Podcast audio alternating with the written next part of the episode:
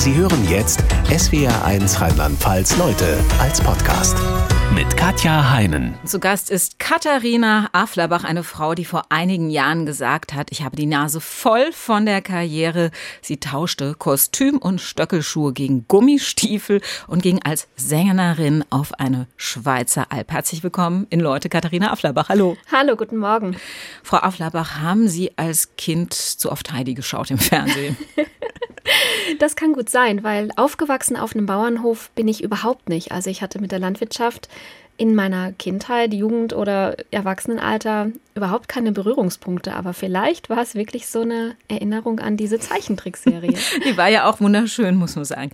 Ähm, Damals ist der Wunsch aber noch nicht entstanden, als Sie die Zeichen Zeichentrickserie gesehen haben. Ich nee. möchte mal Sennerin werden. Und Überhaupt nicht. Hätte ich mir niemals träumen lassen, dass ich selber mal wie eine Heidi über die Alp ziehen würde. Sie haben stattdessen auf dem Plattenland Karriere gemacht. Sie waren Marketingfachfrau, haben erst für Kreuzfahrtreedereien gearbeitet und waren dann Marketingdirektorin einer großen Hotelkette. Was hat bei Ihnen den Anstoß gegeben zu sagen, jetzt reicht's, ich kündige meinen Job? Also das war ein längerer Weg dahin. Das war keine Nacht- und Nebelaktion, dass ja, dass ich auf einmal aufgewacht wäre und mein Leben hätte komplett umkrempeln müssen, sondern das hat sich über ja eigentlich mehrere Jahre hinweggezogen, dass ich an einer Veränderung gearbeitet habe, aber ich wusste ganz lange nie, wohin eigentlich. Und ich wusste, ich bin unzufrieden, ich bin unglücklich. Ja, man kann auch sagen, ich hatte mich in so einer Opferrolle eingenistet und alles war doof. Ich fand alle doof, alle fanden mich doof, aber ich hatte kleine, keine Klarheit darüber, ja, was will ich denn eigentlich? Und das hat dann ziemlich lange gedauert, bis es endlich Klick gemacht hat. Ja, aber wie macht es Klick, dass man sagt, ich will Sennerin werden? Das ist ja jetzt nicht so der alltägliche Job. Nee, das stimmt. Also ich wusste, dass ich die Berge liebe. Also ich bin auch damals schon liebend gerne zum Wandern oder Bergsteigen in die Berge gefahren und habe dann so überlegt, ja, wenn mir die Berge dermaßen gut tun, was könnte ich machen, um mal lange Zeit am Stück dort sein zu können. Also raus aus der Großstadt und wirklich in dieses Leben in den Bergen. Und dann hatte ich zwei Ideen. Das eine wäre gewesen, dass ich auf einer Hütte gearbeitet hätte, so eine Art Alpenvereinshütte als Hüttenwart oder Köchin oder ähm, Putzfrau oder ähnliches. Oder dass ich auf eine Alp gehe. Ja, und dann habe ich mich für Letzteres entschieden. Kann man sich da irgendwo bewerben? Also wie, wie kommt man da hin? Es gibt tatsächlich ein Stellenportal, wo ausschließlich solche Alpstellen äh, ausgeschrieben werden. Das heißt zalp.ch. Und bevor ich aber da geschaut habe, habe ich so einen kleinen Testeinsatz gemacht, einen ehrenamtlichen Arbeitseinsatz auf einem Bergbauernhof in Südtirol. Das ist zwar keine Alp, denn so ein Bergbauernhof wird das ganze Jahr über bewirtschaftet. Und die Alp ist ja wie bei Heidi und im Almöhi wirklich nur in den Sommermonaten belebt und bewirtschaftet. Und da habe ich mal in Südtirol eine Woche lang mit angepackt auf einem Bauernhof, um überhaupt mal auszuprobieren, ob das was für mich ist, so mit den Tieren und mit dem frühen Aufstehen und so weiter. Und haben gemerkt, das ist es für mich. Sich dort beworben. Muss man da ein Bewerbungsverfahren durchlaufen, also richtig mit Vorstellungsgespräch oder? Ähm, ja, es ist aber natürlich nicht so, wie man das aus der Unternehmenswelt kennt. Aber die Familie, bei der ich mich gemeldet habe, hat mich eingeladen, dass ich sie besuche auf ihrem Bauernhof im Tal in der Schweiz. Und das war auch ganz wichtig, denn du verbringst dann ja vier Monate absolut intensiv da oben zusammen auf einer sehr kleinen Berghütte, wo es auch praktisch keine Intimsphäre gibt. Also du wirst wirklich Teil der Familie, so wie vielleicht ein Au-pair-Mädchen oder Junge, ähm, der in einer Gastfamilie dann zu Besuch ist. Und dieses Kennenlernen war ganz wichtig, um sich zu beschnüffeln. Viele von uns haben ja dank Heidi und dem Almöhe zutiefst romantische Bilder vor Augen, wie das Leben auf einer Alp so aussieht. Ja, da grasen Kühe und Ziegen. Im Frühjahr gibt es den Almauftrieb. Im ähm, Herbst, wenn es kalt wird, kehren die Kühe dann wieder mit bimmelnden Glocken ins Dorf zurück. Ähm, ihre Alp war in der Nähe von Bern. Wie hoch lag die? Die Hütte liegt auf 1640 Meter und das Gebiet ist 130 Hektar groß und erstreckt sich über mehrere hundert Höhenmeter. So ungefähr bei 1450 geht es los bis knapp auf 2000. Und das ist genauso schön und romantisch, wie wir uns das vorstellen, mit äh, ja, Bergen, mit äh, äh, grünen Wiesen und rauschenden Bächen. Also wenn schönes Wetter ist, dann kann man da tatsächlich solche Postkartenmotive fotografieren. Aber in der Realität ähm, findet da oben einfach ganz viel harte Arbeit statt. Und zwar von ganz früh morgens, Viertel nach fünf, wenn es losgeht im Stall, bis du abends ins Bett fällst. Vielleicht können Sie mal sagen, wie so ein typischer Tag dort aussah.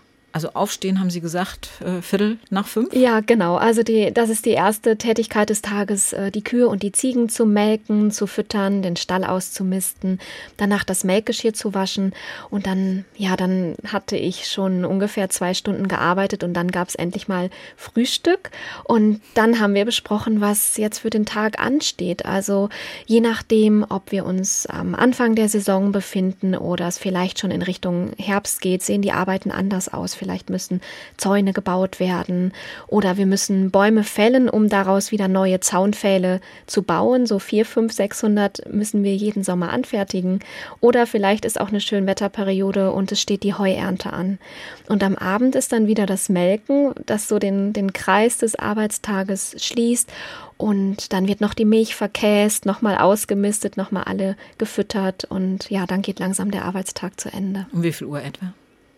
Je nachdem, es kann sein, dass wir um 19 Uhr fertig sind, wenn es ein Tag ist, wo wir zufällig mal nicht käsen. Aber wenn wir käsen, ähm, ist es in der Regel 21 Uhr. Oh Gott, kriegen wir dafür eigentlich Geld? Also wird man dafür gut bezahlt oder macht man das äh, für Kost und Logis wie früher die Knechte? Es gibt tatsächlich ein kleines Gehalt. Kost und Logis werden dann gegengerechnet. Aber man kann auf so einer landwirtschaftlich orientierten Alp natürlich nicht so gut verdienen wie vielleicht auf so einer touristischen Alm in Österreich, wie das vielleicht viele Hörerinnen und Hörer vor Augen haben, wo es dann auch um, um den Ausschank im Dirndl geht. Ich denke, da sind die Einkommenschancen besser als in der Landwirtschaft. Also reich wird man davon nicht, um das. Nicht an Geld, aber natürlich an, an Lebenserfahrungen, an Eindrücken und ganz vielen Momenten, die zu Herzen gehen. Welche Arbeit war für Sie die, die Ihnen am meisten Spaß gemacht hat? Ich muss sagen, dass ich mich ein bisschen in das Holzen verliebt habe. Ich habe auch, als ich dann zurück nach Deutschland gekommen bin, einen Motorsägenführerschein gemacht. Ich darf also jetzt offiziell. ich wusste gar nicht, dass man einen Führerschein braucht. Okay. Ja, ähm, also der Duft äh, des frisch geschlagenen Holzes, der geht einfach unter die Haut. Auf der anderen Seite ist das auch eine Arbeit, die ein bisschen wehtut, ne? weil man möchte eigentlich keinen Baum fällen und ihm damit das Leben nehmen. Aber wir brauchen das Holz eben für die Zaunpfähle oder natürlich zum Heizen, zum Feuern. Denn in der Alphütte da oben ist es auch im Sommer eisig kalt. Wenn du morgens zum Frühstück kommst, ist es vielleicht 10 Grad in der Hütte. Für wie viele Tiere waren Sie verantwortlich da oben? Wir haben die eigenen Tiere des Bauern, des Hirten zu betreuen. Das sind zehn ähm, Milchkühe, 20 Ziegen, eine Handvoll Schweine. Und wir kümmern uns da oben um 120 Rinder von anderen Bauern. Also das ist sozusagen das Geschäftsmodell von solchen Alpen, dass andere Bauern über den Sommer ihr Jungvieh abgeben und wir dann darauf aufpassen. Also äh, grob zusammengerechnet 150, 160 Tiere. Und ich habe gelernt, Kühe sehen zwar so friedlich aus, aber sind es gar nicht unbedingt. Äh, vor allen Dingen die Kühe, die in so modernen Laufstellen sind. Was ist da das Problem? Ja, das ist richtig. Also in den modernen Stallsystemen werden die Tiere nicht mehr angebunden, sondern können sich, was ja großartig ist, ganz frei bewegen, können auch den Stall verlassen und auf eine Weide treten. Aber auf der Alp, zumindest auf unserer Alp, ist das System, das Stallsystem noch nicht äh, den modernen Stallsystemen im Tal angepasst. Das heißt, Tiere, die ihr Leben lang bis jetzt frei umherlaufen konnten, bekommen plötzlich ein Halsband und, und äh, ich soll sie jetzt an der Glocke nehmen und an ihren Platz führen und mit dem Seil anbinden. Und da sollen sie jetzt äh, zehn Stunden still stehen. Nachts eben. Nee, tagsüber. Das ist interessant, dass Sie das fragen. Ähm, die Jungtiere, also diese 120 Tiere, auf die wir da aufpassen, die verbringen die Nächte draußen und kommen, wenn sie in den Stall kommen, tagsüber in den Stall. Weil da sind sie geschützt ähm, vor den Bremsen und ähm, wenn es zu heiß wird, auch von der Sonne. Okay, also die weiden draußen nachts und fressen da die Kräuter, damit ihre Milch besser wird und sie besser wachsen? Ja, genau. Also die Tiere, die wir da oben sömmern, das sind in aller Regel Jungtiere, also die noch keine Kühe sind, sondern weibliche Rinder, die auf dem Weg dazu sind, äh, Milchkühe zu werden. Und sie setzen Fett an, die Gelenke werden stark, die Muskeln werden stark. Und wenn sie bei uns oben sind, werden sie auch in der Regel besamt, sodass sie dann im Herbst, Winter trächtig sind und ja, dann eines Tages mit der Kälbchengeburt Kühe werden. Was war das Härteste in der Zeit, was Sie machen mussten an körperlicher Arbeit? Oh, da, das ist äh, wahrscheinlich eine lange Liste, aber was ich ganz eindrücklich vor Augen habe, ähm, weil es nicht nur körperlich, sondern auch geistig für mich ähm, absolut herausfordernd war, war die, es zu lernen, diesen großen Tieren gegenüberzustehen und ihnen jetzt anzuzeigen, dass ich jetzt hier das Sagen habe im Stall und dass ich die jetzt eben bei der Glocke nehme und an ihrem Platz anbinde eine Kuh wiegt ungefähr 750 Kilo, so im Durchschnitt. Und ja, ich wiege, weiß ich nicht, sagen wir mal 65 äh, Kilo. Und das ist ja doch ein ganz schöner Unterschied. Und wenn man das nicht gewöhnt ist und die letzten zwölf Jahre auf seinem Allerwertesten, auf einem dick gepolsterten Bürostuhl verbracht hat, dann ist das eine eine ganz schöne Aufgabe für mich gewesen, dieses Selbstbewusstsein zu entwickeln. Hm. Und Sie haben aber auch wirklich hart draußen körperlich gearbeitet, also unabhängig jetzt vom Tiere, Tiere hüten oder anbinden. Sie haben Stromkabel verlegt, zum Beispiel richtige Gewichte gehoben, wahrscheinlich Muskeln kennengelernt, die Sie vorher von deren Existenz Sie noch nichts ähm, ahnten. Haben Sie niemals, wenn Sie abends wirklich völlig erschöpft ins Bett fielen, darüber nachgedacht, ob das so die glorreiche Idee war? Ich habe ganz viel geflucht, ehrlich gesagt, vor allen Dingen im ersten Sommer, weil dieser Gewöhnungsprozess, diese Einfindungsphase wirklich lange gedauert hat. Also da war eben auf der einen Seite das Körperliche, bis wirklich mal der Muskelkater durch den ganzen Körper durchgewandert ist. Aber dann auch die ganzen menschlichen und ja vielleicht psychischen äh, Komponenten eben ähm, in einer relativen Einsamkeit plötzlich zu leben, nur noch mit dieser Familie bestehend aus Mutter, Vater und drei Kindern, ähm, ja keine Großstadtinfrastruktur um mich herum zu haben, sondern mit dem wenigen auszukommen, was ich da oben hatte und das auch wertschätzen zu lernen, denn genau dafür war ich ja gekommen. Und äh, nicht zuletzt natürlich auch das Schweizerdeutsch, also auch wenn sich meine Gastfamilie Mühe gegeben hat, äh, für mich Hochdeutsch zu sprechen, aber wenn dann Besuch kam oder der Bergmeister kam oder andere Bauern gekommen sind, dann stand ich da wirklich wie der Ochs vorm Berg und habe kein einziges Wort verstanden. Jetzt können Sie es wahrscheinlich, oder? Schweizerdeutsch. Ja, also auf jeden Fall verstehen und langsam kann ich es auch sprechen. Hm. WLAN gab es nicht da oben, Fernseher gab es nicht. Was macht man da äh, abends? Ja, das war für mich auch eine ganz schöne Erfahrung, denn abends sitzt man einfach beisammen in der Stube. Also es gibt nur einen, einen Ort, einen Raum, die Küche mit einem Tisch und da findet das ganze Leben statt. Und abends ähm, sitzt man da einfach beisammen und entweder erzählt man vom Tag oder überlegt, was morgen ansteht, oder man sitzt da und schweigt, guckt aus dem Fenster oder guckt einfach vor sich hin, weil man vor lauter Erschöpfung gar nichts anderes mehr kann. Und das ist völlig fein. Und Ihr Zimmerchen war wie groß, in das Sie sich zurückziehen konnten? also stand ein Bett drin und ein Kleiderschrank und das war's. Also äh, vier, fünf Quadratmeter oder was? Ja, das, genau. Ich habe nicht nachgemessen, aber es war eine, eine ganz kleine äh, Stube mit einer ordentlichen Dachschrägen oben auf der Heubühne. Und das hatte also keine Aufenthaltsqualität. Also das wäre kein Raum gewesen, wo man sich mal für einen Nachmittag oder so zurückzieht. Also das gab es einfach nicht. Ich war in dem Zimmer nur, um zu schlafen und mal einen Film auf Netflix zu gucken oder, oder im, irgendwas im Internet zu recherchieren. Haben Sie das nicht vermisst? Nee, also ich habe ähm, manchmal natürlich ähm, Nachrichten nach Hause geschickt oder so. Aber was für mich wirklich eine, eine ganz, ganz wertvolle Erfahrung war, war, dass ich eben versucht habe, meine Erfahrung da oben nicht mit der ganzen Welt zu teilen. Also mir nicht Instagram aufs Handy zu holen und dann jeden Sonnenaufgang, jedes schöne Kuhfoto oder jede tolle Leistung, bei der ich mich äh, gut gefühlt habe, mit der Welt zu teilen, sondern das wirklich zu meiner Erfahrung zu machen. Wann waren Sie das letzte Mal bei Ihrer Bergbauernfamilie gewesen? Ich war letzten Sommer da, ähm, im Juni für ungefähr vier Wochen zum Anfang der Saison zügeln helfen. Mhm. Also Sie gehen nach wie vor als Sennerin hin, allerdings nicht mehr den ganzen Sommer über, nicht mehr vier Monate, ähm, sondern immer nur ein paar Wochen. Ja, genau. Also da ist einfach eine enge Freundschaft und Verbundenheit entstanden und mir macht es auch nach wie vor große Freude, damit anzupacken. Im Rückblick, wie sehr hat diese erste intensive Erfahrung als Sennerin auf der Alp Sie verändert? Äh, also ich würde sagen, die hat mich äh, komplett äh, vom Kopf auf den Fuß gedreht. Also da war am Ende kein Stein mehr auf dem anderen. Hm, vielleicht bin ich auch ein Stück weit so geworden oder wieder so geworden, wie ich als Kind mal war, aber was ich eben alles irgendwie vergessen hatte. Was war das Wichtigste, was Sie gelernt haben da oben für sich? Da würde ich zwei Sachen sehen. Das eine ist, dass ich frei bin. Also Freiheit ist für mich ein ganz wichtiger Wert geworden. Ich brauche nicht mehr mich an den Erwartungen anderer zu orientieren, sondern die einfach mal beiseite zu schieben und erstmal zu überlegen, was ist eigentlich für mich wichtig und was tut mir gut und in meinen Entscheidungen und in der Gestaltung meines Lebens auch frei zu sein. Das habe ich vorher so nicht gefühlt und das habe ich nach dem ersten Albsommer richtig fühlen können. Und das zweite, das war so profan sich das anhört, im Hier und Jetzt zu sein. Vorher in meinem Marketingjob, es ging immer um Vorausplanungen. Wir haben schon die Kataloge und Werbeprospekte manchmal anderthalb, zwei Jahre im Voraus geplant und produziert. Es ging immer nur um die Gestaltung der Zukunft. Und jetzt ging es einfach nur darum, okay, sind heute alle Tiere da? Sind alle Tiere gesund?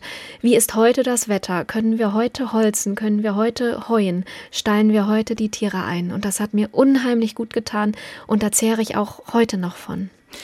Was ist das für ein Gefühl, wenn wir nach vier Monaten Leben auf der Alp in völliger Abgeschiedenheit, also einem Leben, das ganz klar strukturiert ist, von harter Arbeit geprägt ist, dann wieder in die Großstadt kommen? Sie kommen ja aus Köln und äh, ja, das trubelige Leben dort erlebt. Fühlt man sich da nicht völlig verloren? Ja, da gebe ich Ihnen recht verloren und ähm, man merkt dann natürlich, wie überflüssig so vieles ist, weil wir vorher mit so wenig gelebt haben und einfach nur mit dem, was, was essentiell ist. Haben wir sauberes Wasser, haben wir Feuerholz, ähm, haben wir was zu essen und äh, ist das Dach ganz oder hat der Hagel das zerschlagen? Und ähm, ein schönes Beispiel für diesen ganzen Überdruss und Überfluss ist vielleicht, was meine Nase äh, da alles wieder erlebt hat in der Großstadt. Wie viele Gerüche alleine ein Mensch ähm, auf sich trägt, äh, das Deo, die Körperlotion, das Haarspray, den Rasierschaum.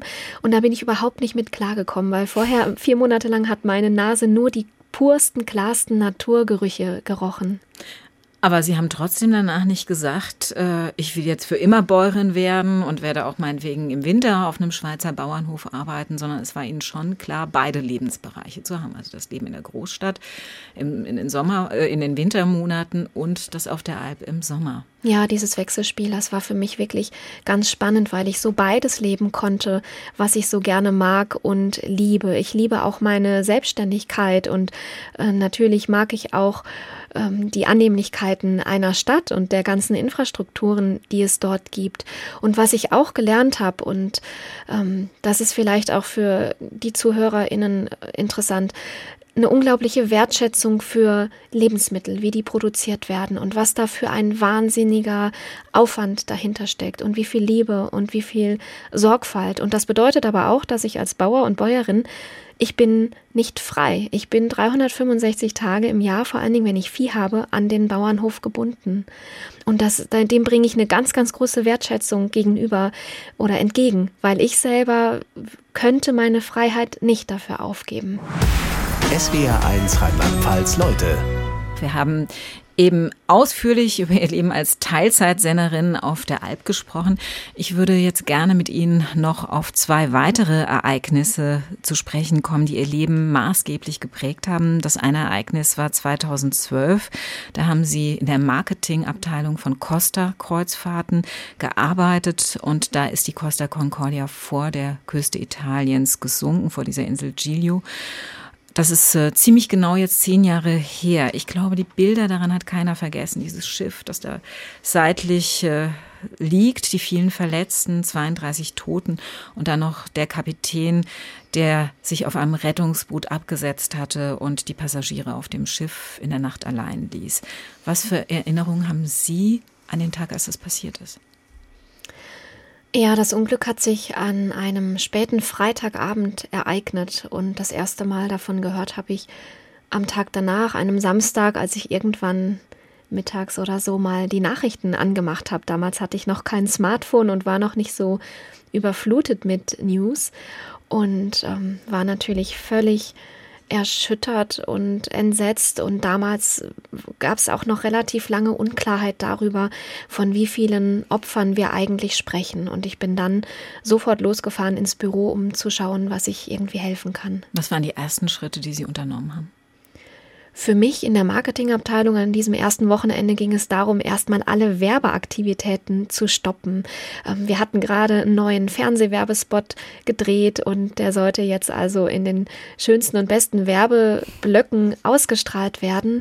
Und das war natürlich völlig untragbar und verletzend, wenn oder es wäre verletzend gewesen, wenn ein Fernsehwerbespot läuft und dann eröffnet die Tagesschau ein paar Sekunden später mit diesen furchtbaren und traurigen Bildern aus Giglio. Sie mussten dann mit den deutschen Reiserückkehrern telefonieren, also den Menschen, die das Ganze zwar überlebt hatten, aber natürlich zum Teil schlimme Dinge gesehen hatten und traumatisiert waren. Wie haben Sie diese Telefonate erlebt? Ja, in diesen Telefonaten habe ich, glaube ich, alles an Gefühlen erlebt, was Menschen in so einer herausfordernden Situation erleben und durchmachen können. Ich habe also die Passagiere angerufen, die von der Reise zurück nach Hause gekehrt waren, denen es also sozusagen äußerlich und körperlich betrachtet gut ging, die aber in dieser Unglücksnacht möglicherweise ganz Schlimmes erlebt haben, die Zeuge wurden, wie Menschen sich verletzt haben, wie Hilflosigkeit sich breit machte, Missinformation. Es kam ja nach und nach ähm, einiges heraus und die Gerichtsverfahren später haben ja noch zur Klärung beigetragen. Und da bin ich natürlich auch mit, mit ganz viel Wut und Schmerz konfrontiert worden. Hm. Ähm, sie mussten dazu hören und das Ganze ertragen, wurden dann noch von Costa Kreuzfahrt nach Italien geschickt, um die Angehörigen der Menschen zu betreuen, die bei dem Unglück ums Leben gekommen sind, also die Angehörigen der Opfer. Das ist eine Aufgabe, die sich, glaube ich, äh, um die sich die wenigsten Menschen reißen würden. Haben Sie das freiwillig gemacht oder wurden Sie von der Firma dazu verpflichtet? Also ich wurde gefragt, ob ich diese Aufgabe übernehmen möchte, nachdem ich eben diese Telefonate mit den zurückgereisten Passagieren geführt hatte. Und ähm, ich habe mich äh, von mir aus dafür entschieden. Ich habe die Entscheidung getroffen, dass ich mich in den Dienst dieser Menschen stellen möchte. Denn auch bei diesen Telefonaten vorher habe ich schon das Gefühl gehabt, wenn ich hier einfach nur als Mensch zuhöre und von Mensch zu Mensch versuche zu agieren, nicht als Unternehmen, nicht als Repräsentant, sondern einfach nur von Mensch zu Mensch, dann kann ich wirklich eine Stütze sein und eine kleine, kleine Hilfestellung bieten. Und deswegen habe ich mich dafür entschieden, die Angehörigen der Opfer auch zu betreuen. Trotzdem waren Sie ja in dem Moment Repräsentant des Unternehmens. Also ich frage mich schon, hätte sich da nicht jemand aus einer Vorstandsetage diesen Angehörigen stellen müssen? Denn die waren ja wahnsinnig traurig, aber zum Teil wahrscheinlich auch richtig wütend, oder? Ja, also auch bei den Begegnungen mit den Angehörigen vor Ort auf Giglio oder in Rom bin ich auch wieder mit der ganzen Klaviatur der Gefühle und der Wut und der Trauer konfrontiert worden. Das ist richtig. Ähm, wir haben unterschiedliche Hilfsangebote gemacht und die Familien waren natürlich auch meistens sehr reserviert und haben versucht, den Kontakt mit Costa so gering wie möglich zu halten. Denn wir waren ja erstmal ähm, der Grund oder um nicht zu sagen der Schuldige, warum jetzt dieses furchtbare Unglück geschehen war. Also viele Familien waren reserviert und ich glaube, sie waren auch ganz froh, dass sie mit mir zu tun hatten, weil ich eben nicht bei mir stand nicht das Repräsentative im Vordergrund, sondern ich war einfach eine helfende Hand, eine organisatorische Stütze. Hm. Ähm, was war für Sie vor Ort in Italien am schwersten auszuhalten? Ah, ja, da kam sehr viel zusammen. Also es, es war für mich auch natürlich sehr eindrücklich, das Schiffswrack oder diesen gestrandeten Wal, wie er da vor der Insel lag, überhaupt erstmal live zu sehen. Fernsehbilder sind wirklich das eine, aber es dann vor Ort zu sehen, ist das andere. Mm, was mir auch sehr unter die Haut gegangen ist, sind Gespräche mit den Rettungskräften. Ich habe mit, mich mit Tauchern ausgetauscht und die waren ja noch viel hautnah dran als ich. Und da habe ich auch einfach wieder versucht, ähm, das von der menschlichen Seite zu sehen und ihnen auch wieder vielleicht eine kleine Möglichkeit anzubieten, mal fünf Minuten über ihre Erfahrung zu sprechen und irgendwas rauszulassen. Und das ging sehr unter die Haut. So schrecklich das alles war mit dem Untergang der Costa Concordia und ihrem Job da, die Angehörigen der Opfer zu betreuen. Sie waren damals in der Rolle der Zuschauerin, also derjenigen, die empathisch draufschaut, versucht zu helfen, aber nicht persönlich betroffen ist. Damals haben Sie noch nicht geahnt, dass sich in Ihrem eigenen Leben zwei Jahre später auch ein tragisches Unglück ereignen sollte, dass ihr geliebter Bruder, der war damals gerade mal 35 Jahre alt, von einem 81-Jährigen überfahren wird und ums Leben kommt. Können Sie sich noch an den Moment erinnern, als Sie die Nachricht vom Tod Ihres Bruders erhalten haben? Oder ist es alles so ein einzig schwarzes Loch, wenn Sie da zurückdenken? Nee, da kann ich mich ganz äh, präzise und detailliert dran erinnern. Nicht nur diesen Moment, sondern auch all die Minuten und sogar die Stunden danach, die erste Nacht, der Tag danach, ich habe da wirklich alles minutiös abgespeichert. Erlebt man vielleicht wie in Zeitlupe, ne? sagen ja viele. Ja, bei mir war es nicht wie in Zeitlupe, sondern bei mir war es so, dass ähm, ich alles als unglaublich laut empfunden habe und ich sehr empfindlich war. Also von jetzt auf gleich ähm, waren meine Sinne irgendwie so geschärft. Ähm, ich war in einer Art Alarmbereitschaft. Also das habe ich, dafür habe ich mich ja nicht freiwillig entschieden, sondern das hat offensichtlich mein Körper für mich entschieden. Ähm, es sind auch Automatismen abgelaufen. Ich habe mich damals in meiner Wohnung in Köln befunden und bin dann äh, ins Siegerland gefahren und habe wie, wie ein Roboter habe ich einen, einen, Koffer gepackt, irgendwelche Sachen reingeschmissen, weil ich nicht wusste, wie lange würde ich in meinem Elternhaus sein und das lief alles irgendwie ferngesteuert ab. Wie lange hat es gedauert, bis Sie wirklich ganz klar rational erfassen konnten, ich werde meinen Bruder nicht mehr sehen? Diese Klarheit, die war bei mir von Anfang an da, aber das war nur der Verstand und und also es, der, vom Verstand her wusste ich, und das berichten mir auch andere Betroffene, es war ihnen klar, das ist jetzt unwiederbringlich und unwiderruflich aber das Herz und die Seele kommt nicht nach. Also du bist wie gespalten. Und diese beiden Teile zusammenzubringen, das hat natürlich lang gedauert.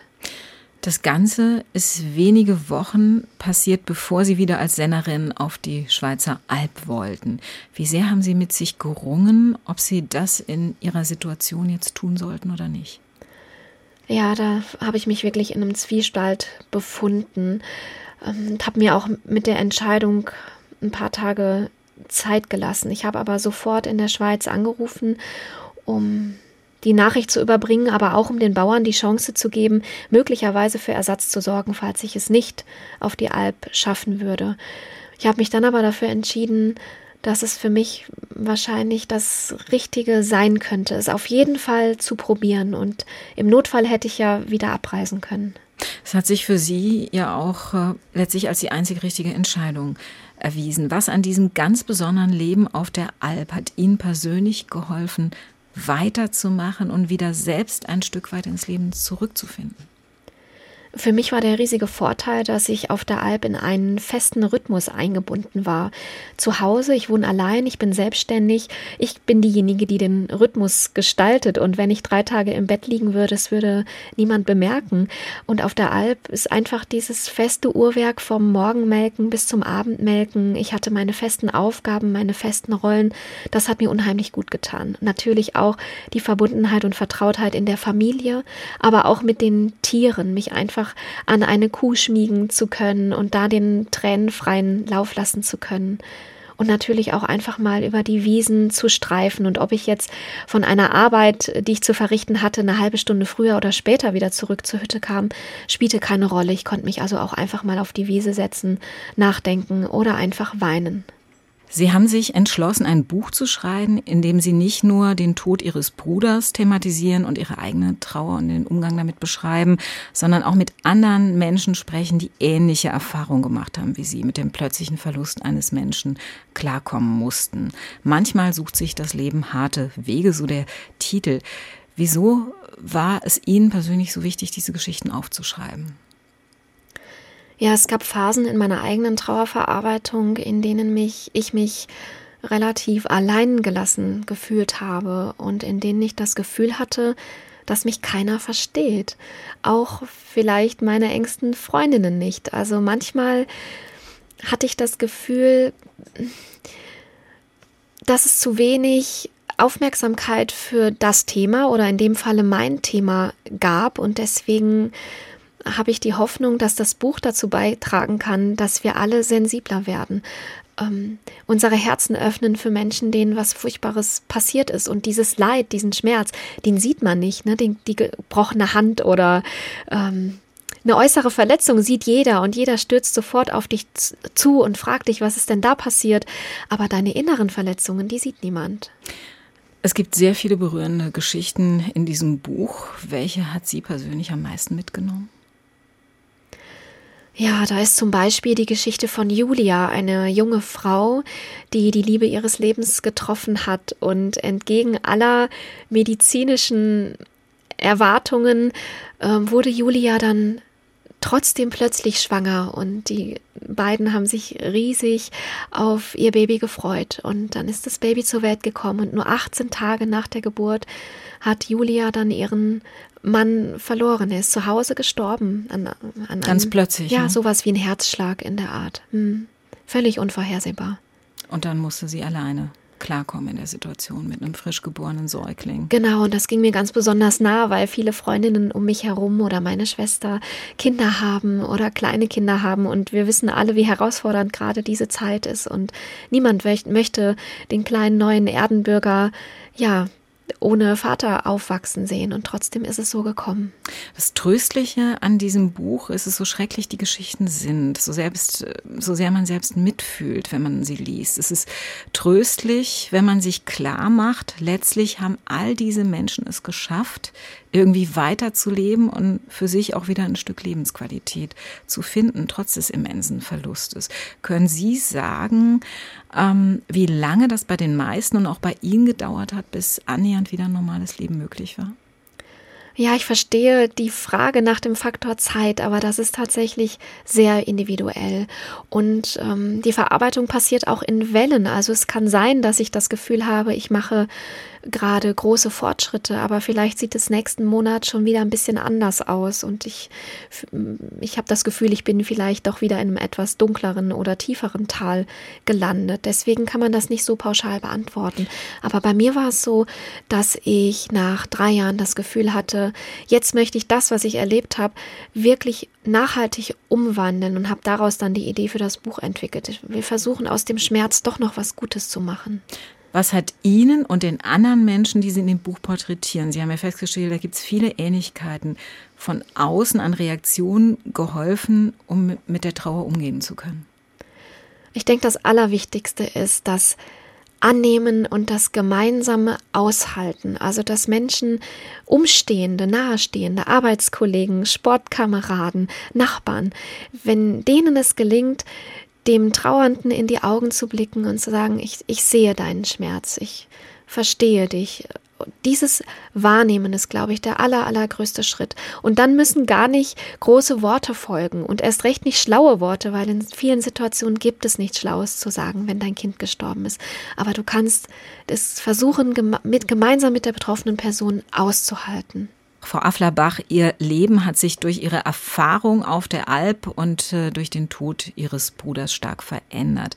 Sie arbeiten heute nicht nur als Selbstständige, sondern eine der ganz wichtigen Säulen Ihres Lebens ist auch ehrenamtliches Engagement. Wieso ist Ihnen das so wichtig? Ich habe das schon als Kind und Jugendliche kennengelernt bei uns daheim im Turnverein und in der Kirchengemeinde. Und ich bin da einfach reingewachsen. Und als ich dann erwachsen war, habe ich gemerkt, oder was sagen wir besser so, als ich dann erwachsen war und äh, berufstätig war und in meinem neuen Erwachsenenleben angekommen war, hatte das Ehrenamt keinen Platz mehr in meinem Leben. Und dann habe ich irgendwann gemerkt, da fehlt was. Also ähm, nämlich etwas zurückzugeben, die Verbundenheit zu spüren. Und dann habe ich verschiedene Ehrenämter ähm, ausprobiert. Das war immer ein bisschen schwierig, weil ich beruflich viel auf Reisen bin. Ich habe zum Beispiel Familien ehrenamtlich betreut mit ganz vielen Kindern oder wo es äh, chronisch kranke oder behinderte Kinder gab. Aber das ließ sich dann immer schwerer mit meinem Verzeihung Terminkalender ähm, in Einklang bringen. Sie haben spontan geholfen, helfen spontan, wenn Hilfe nötig ist, äh, aber auch in einem kontinuierlichen Projekt. Fangen wir mit der Spontanhilfe an. Sie haben zum Beispiel letztes Jahr, als es das dramatische Hochwasser gab, gesagt, ich habe auf der Alp schwer geschuftet, ich kann das im Tal auch und haben in der Eifel und im Ahrtal kräftig mit angepackt. Was haben Sie da gemacht? Ja, ich war relativ am Anfang dort im Einsatz und habe vor einigen tagelang Schlamm geschippt. Also ich war Teil von diesen Eimerketten, wo man ganz viele Bilder von gesehen hat, ähm, Sperrmüll aus den Häusern getragen.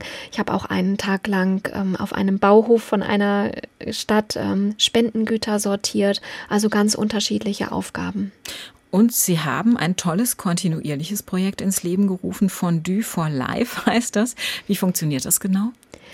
Das Fondue for Life ist ein Spendenabendessen, was ich bei mir zu Hause ausrichte. Und es hat als Fondue for Life begonnen, weil ich damals die Idee vom Schweizer Käsefondue von der Alp sozusagen importiert habe, weil ich das so toll finde, mit einer Gruppe von zehn bunt gemischten Menschen rund um einen Tisch zu sitzen und beim Käsefondue rückt man sich automatisch ein bisschen näher und kommt automatisch ins Austauschen und ins Sprechen. Also halten wir fest, man tut es nicht nur für einen guten Zweck, sondern auch für sich selbst, weil da natürlich Gespräche zwischen Leuten zustande kommen, die vielleicht sonst nie zustande gekommen wären. Ne? Ja, das ist die Idee dahinter. Also die Gäste, die ich dann bei mir begrüße, kenne ich in den allermeisten Fällen selber nicht. Das heißt, das ist für mich auch jedes Mal ganz spannend, was wird das für ein Abend, welche Themen kommen im wahrsten Sinne des Wortes auf den Tisch und auch welche Verbindungen entstehen. Die werden auf Sie aufmerksam über Facebook oder wie kommen die auf Sie? Ja, Fondue for Life ist auf Facebook. Ich tue das dann auch in verschiedene lokale Gruppen in Köln und das, äh, die Idee verbreitet sich natürlich auch weiter und Leute empfehlen das dann ihren Freunden. Frau Afflerbach, das ist eine tolle Sache, finde ich, die vielleicht den ein oder anderen dazu anregt, auch sowas in seiner Stadt ins Leben zu rufen. Am Ende unserer Sendung gibt es immer ein kleines Geschenk für unseren Gast. Ich muss jetzt hier mal ganz dezent unter den Tisch greifen. Ich äh, weiß nämlich, äh, dass Sie auch außerhalb dieses äh, Fondues for Life ähm, auch immer mal wieder extra Menüs für Veganer anbieten, damit die nicht ausgeschlossen sind, die keinen Käse essen aus dieser Aktion. Ich habe jetzt als kleines Geschenk dafür, dass Sie Zeit für Leute hatten, für Sie was ganz Tolles gefunden. Das ist äh, ein veganes Fondue. Ich reiche Ihnen das gleich mal rüber. Ähm, ein veganes Fondue aus Artischockenherzen, ähm, was lustigerweise auch in der Schweiz von einem sehr innovativen jungen Koch entwickelt wurde, Moritz Heppelmann. Das schmeckt super. Ich habe es auch probiert. Und damit können Sie dann beim nächsten Fondue-Abend auch die Veganer mit einschließen und richtig nochmal punkten. Das ist großartig. Vielen, vielen Dank. Eine ganz tolle Idee. Ihnen auch. Herzlichen Dank, dass Sie hier waren und alles Gute. SWR 1 Rheinland-Pfalz, Leute.